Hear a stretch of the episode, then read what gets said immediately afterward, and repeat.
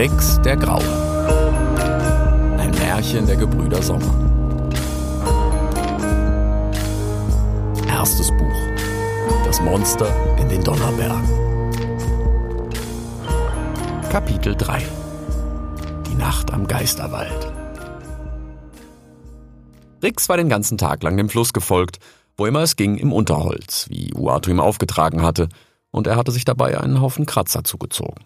Er war so konzentriert auf seine Flucht gewesen, dass er die unzähligen Dornen kaum bemerkt hatte. Bis jetzt. Außerdem schien es, als säße eine Zecke gleich hinter seinem Ohr. Jedenfalls juckte es ihn dort nun, egal wie sehr er kratzte. Irgendwann war er tiefer in den Wald gewandert, da das Ufer des Flusses immer felsiger wurde und Rix kaum noch Unterschlupf bot. Er hatte sich vorgenommen, zumindest immer in Riechweite des Wassers zu bleiben, bis er schließlich in den Geisterwald geraten war. Rix nannte ihn bei sich den Geisterwald, hatte aber keine Ahnung, wie die Tiere hier ihn wohl nennen mochten.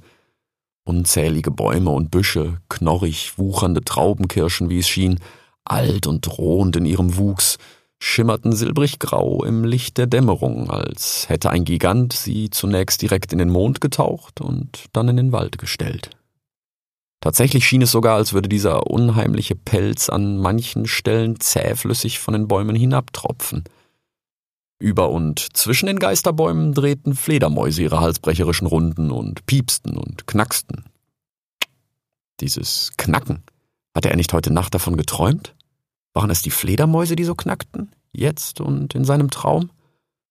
Rix überlegte sie anzusprechen, aber die Fledermäuse schienen ihn nicht zu beachten, als es plötzlich zwischen den Bäumen schauerlich zu heulen begann. Rix dachte sofort, dass es eigentlich nur der Wind sein konnte, und doch spürte er, wie langsam Angst in ihm aufstieg. Das ist doch Unsinn, dachte er sich. Meine größte Sorge, der Habicht, wird mich in diesem dichten Wald hier sicher nicht sehen, zumal es langsam viel zu dunkel wird. Und vor dem hatte ich heute nicht mal halb so viel Angst wie vor diesem Wald hier. Sogar einem ausgewachsenen Hirsch habe ich die Brust geboten. Und jetzt fürchte ich mich vor dem Wind. Was ein törichter Jungfuchs ich doch bin.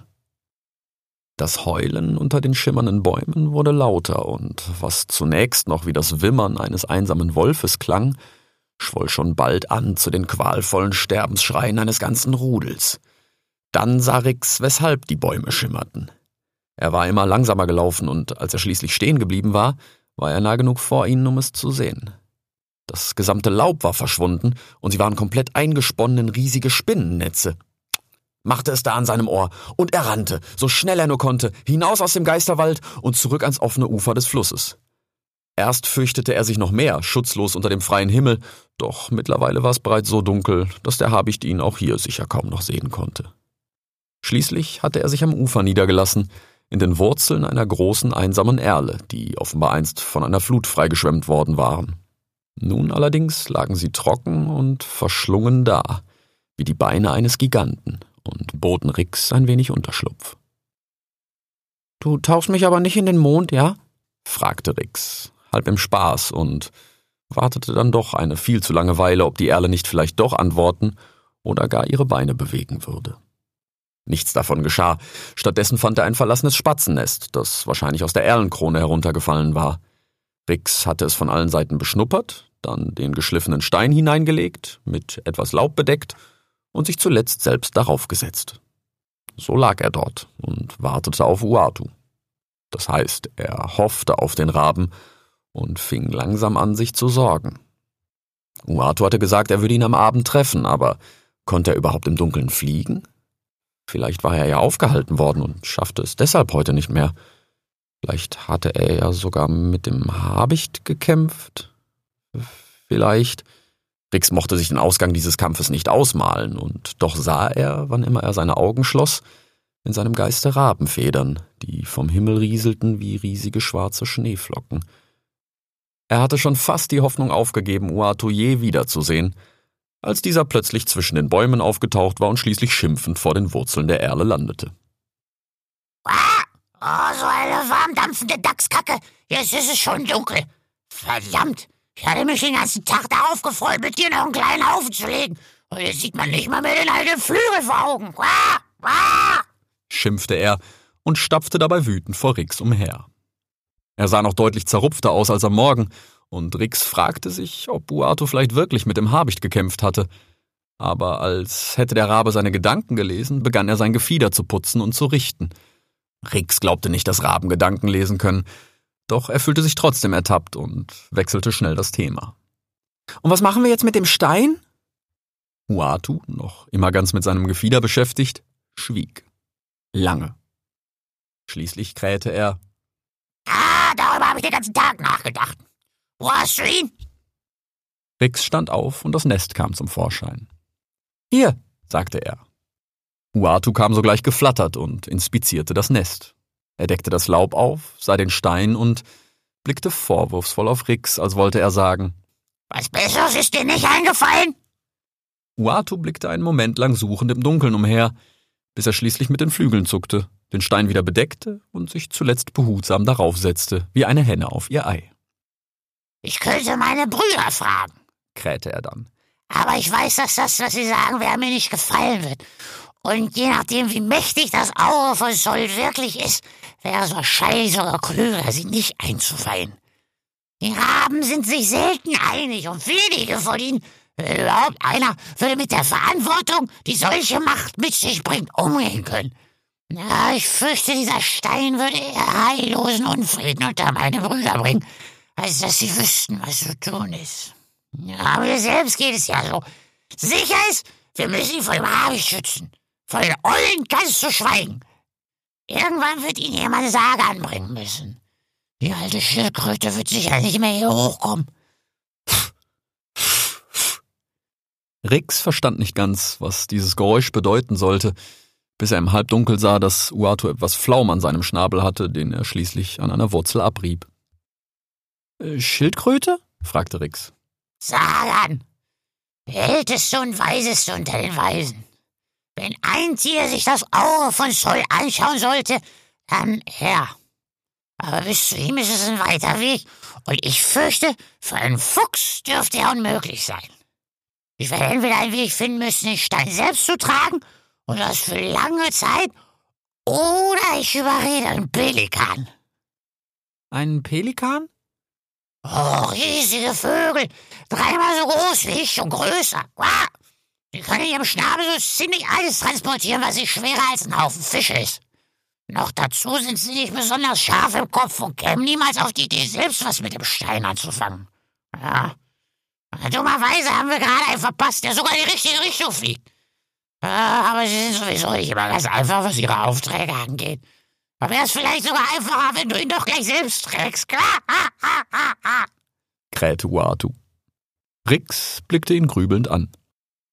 Das war ein Witz. Du schlagst dir aus dem Kopf, mein pelziger Freund.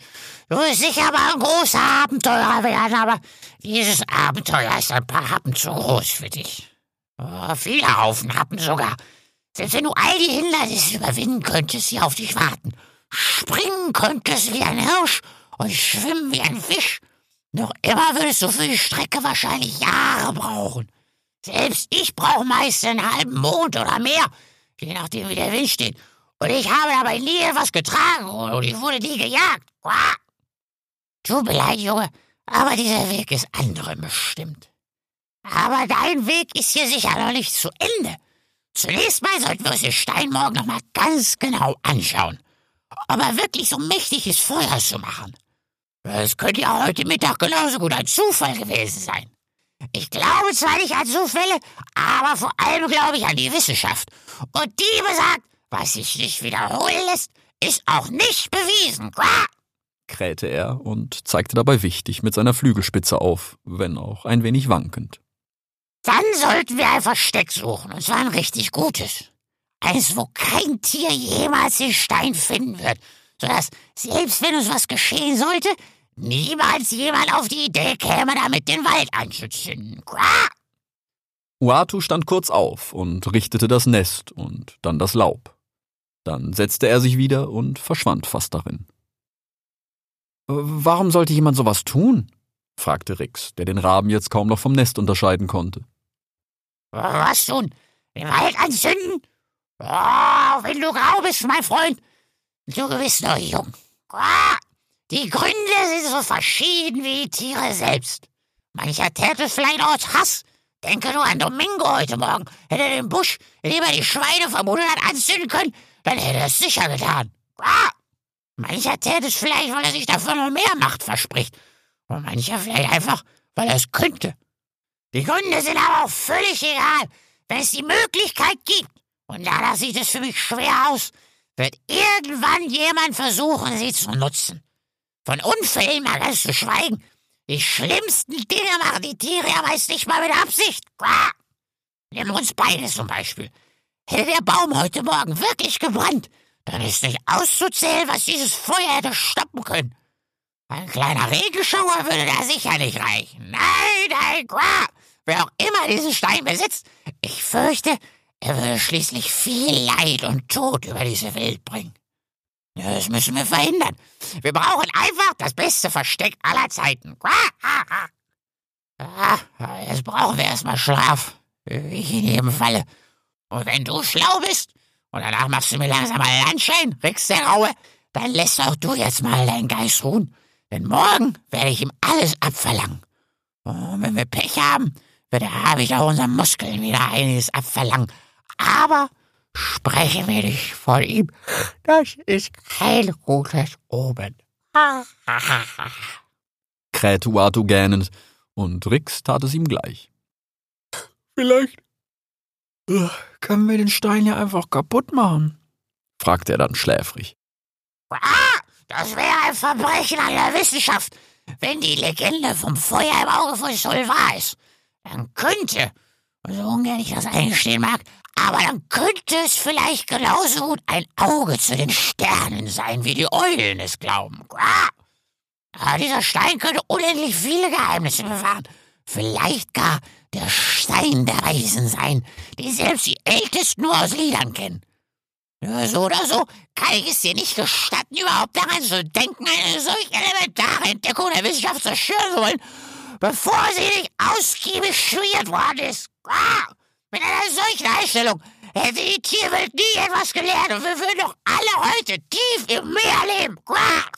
rief Uatu entrüstet. Können wir den Stein äh, vielleicht einfach vergraben? Ganz tief? Irgendwo?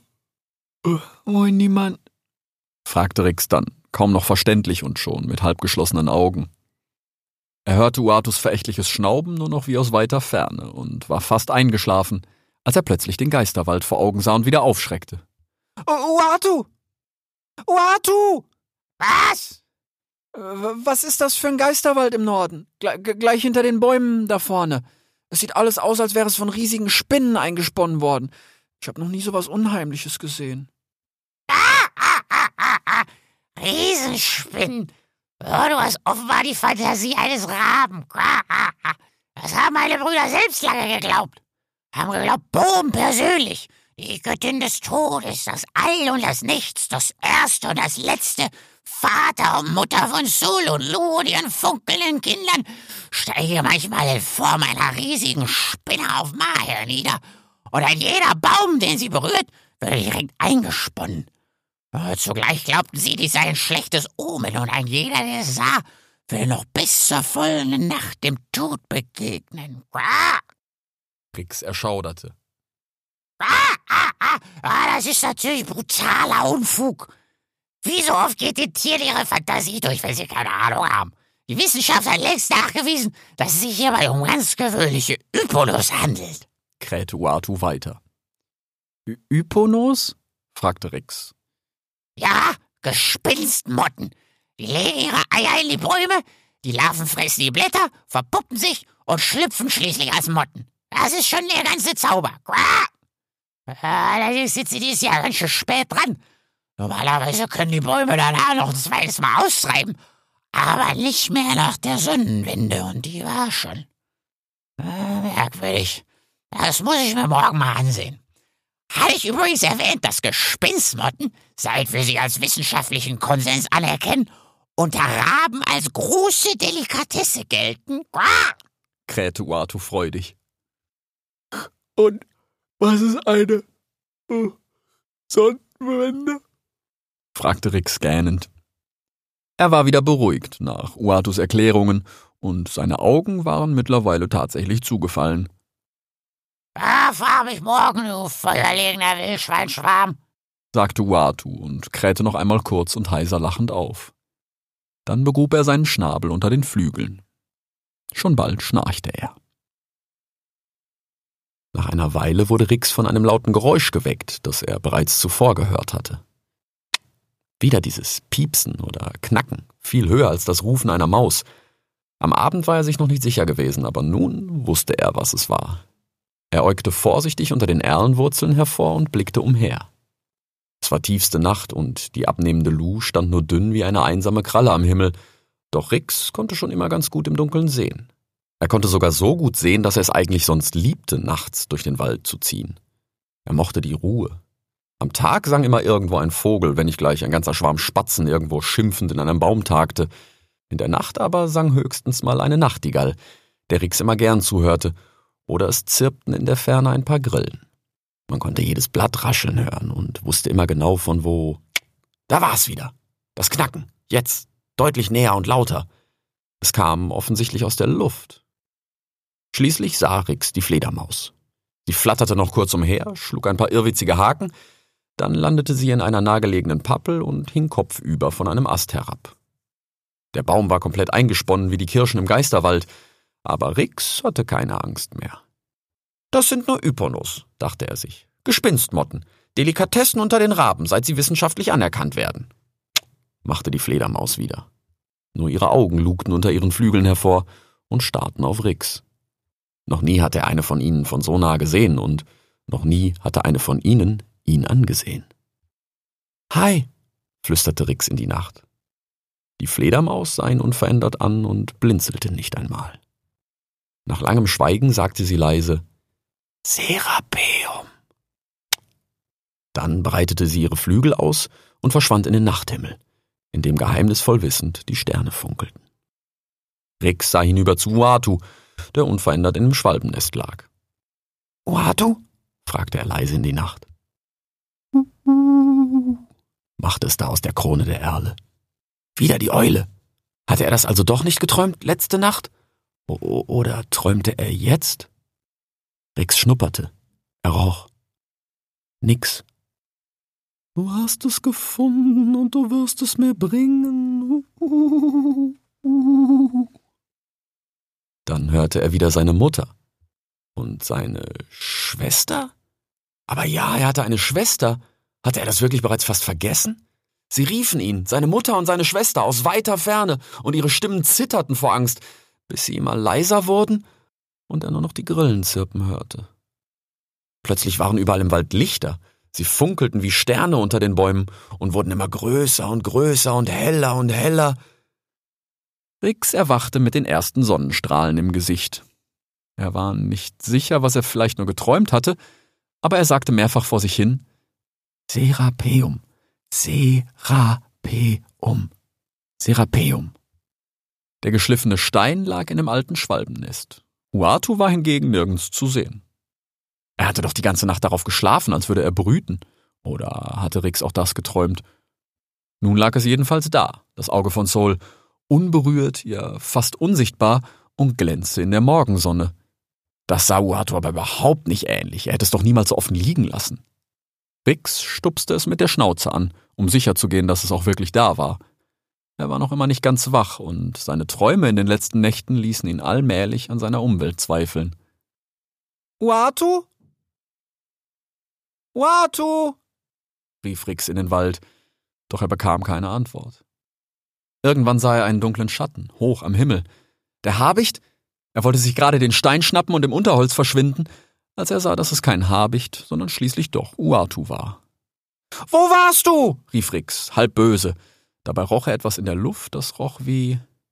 Ah, schrei mich nicht an! Ja, ich hab einen Schädel wie eine Bärenhöhle. Oh. Ja, ich hab den Habicht gesehen und ihn fortgelockt. Aber er wird uns sicher bald wiederfinden. Schnell, schnapp dir den Stein, wir müssen weiter. Ah! krähte Uatu. Da stieg plötzlich Rauch aus dem Nest auf, und schon bald zuckten die ersten Flammen. Es war das erste Mal, dass Rix Feuer sah, und er blickte mit schiefgelegtem Kopf auf das knisternde Nest. Der gleich stechende Geruch wie gestern, Aber schau nur, wie schön es tanzt. Akash! Sulzorn, bei meinem Gefieder! Schnell! Wirf das Nest in den Bach, sonst brennt dir bald der ganze Wald! Ah! rief Uatu. Rix schnappte das Nest. Es stank fürchterlich und der Rauch brannte ihm in der Schnauze und in den Augen. Aber er lief so schnell er konnte über Stock und Stein zum nahegelegenen Bach. Doch schon bald stand es komplett in Flammen und es war so heiß, dass er sich die Schnauze verbrannte und er ließ es fallen. Nun lag es allerdings auf einem großen Steinhaufen und rundherum war nicht ein trockener Ast und schon bald glimmte nur noch Asche dort, wo kurz zuvor ein brennendes Nest gelegen hatte. Ah! Oh, Glück gehabt! Oh, aber bei Sol und Lu, den funkelnden Kindern, ich hatte recht. Es steckt wahrlich Sols Zorn in diesem Stein. Ja, wir müssen ihn verstecken. Kein Tier im Wald darf solche Macht haben. Ah! rief Uatu. Der Rauch hing über ihn in der Luft und mit einem Schrei stieß plötzlich der Habicht daraus hervor. Rix hatte ihn noch nie so nah gesehen und er war plötzlich steif vor Angst. Der Habicht war zwar kaum größer als Uatu, aber seine Klauen waren rot vor getrocknetem Blut und nun griffen sie nach dem glänzenden Stein. Doch Uatu sprang dazwischen, breitete seine Schwingen aus und schnappte nach dem Habicht. machte er dabei, und der Habicht schien so sehr von Uatus Mut überrascht, dass er zunächst abdrehte und wieder in die Luft aufstieg. Schnell, Rex, schnapp dir das Auge von und versteck es. Versprich es mir, egal was passiert, niemand darf es jemals finden. Ich kümmere mich um den Habicht. Ein für alle Male. rief Uatu und stieg hoch über die Bäume. Rix schnappte sich den funkelnden Stein und floh in die Büsche. Er rannte einige liegende Eichenlängen lang, ja fast einen halben langen Lauf, bis er schließlich den Habicht über sich hinwegfliegen sah. Er kroch leise, immer tiefer in einen Dornbusch und spürte kaum, wie die Stacheln sich erst in sein Fell und endlich in sein Fleisch gruben. Seine ganze Aufmerksamkeit galt dem Habicht. Dieser schien ihn nicht gesehen zu haben, denn er flog immer weiter nach Norden. In seinen Klauen lag der leblose Uatu, dessen schwarze Federn eine dunkle Spur an den Himmel schrieben, wie zuvor der Rauch, der von Sols Zorn aufgestiegen war. Hoch über ihnen flog der Pelikan Perihel. In seinem Schnabel stand die kleine Maus Asimut. Sie lugte vorsichtig daraus hervor und blickte herab. Ihre Ohren flatterten im Wind und sie kniff die Augen zusammen. Fahr mal langsamer, Perry. Ich fahre nicht, Avi, ich schiebe. Oh, scheiße, Perry, kreis mal kurz. Der Habicht hat sich Uatu gekrallt. Oh, scheiße, Avi. Ja, siehst du das nicht? Ich verwesse was Wamp. Ja, ja, sollen wir ja auch. Aber der Habicht hat sich da gerade Uatu gekrallt. Da unten, siehst du das nicht? Oh, da sind doch noch überall seine Federn in der Luft. Oh, jetzt ist eh zu spät. Scheiße. Oh, Pfeife, Avi. Ja, scheiße, Perry. Guck aufs Land.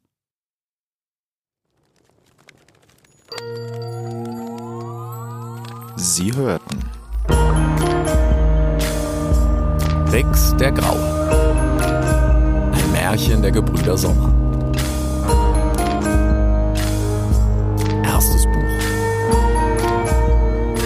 Monster in den Donnerbergen.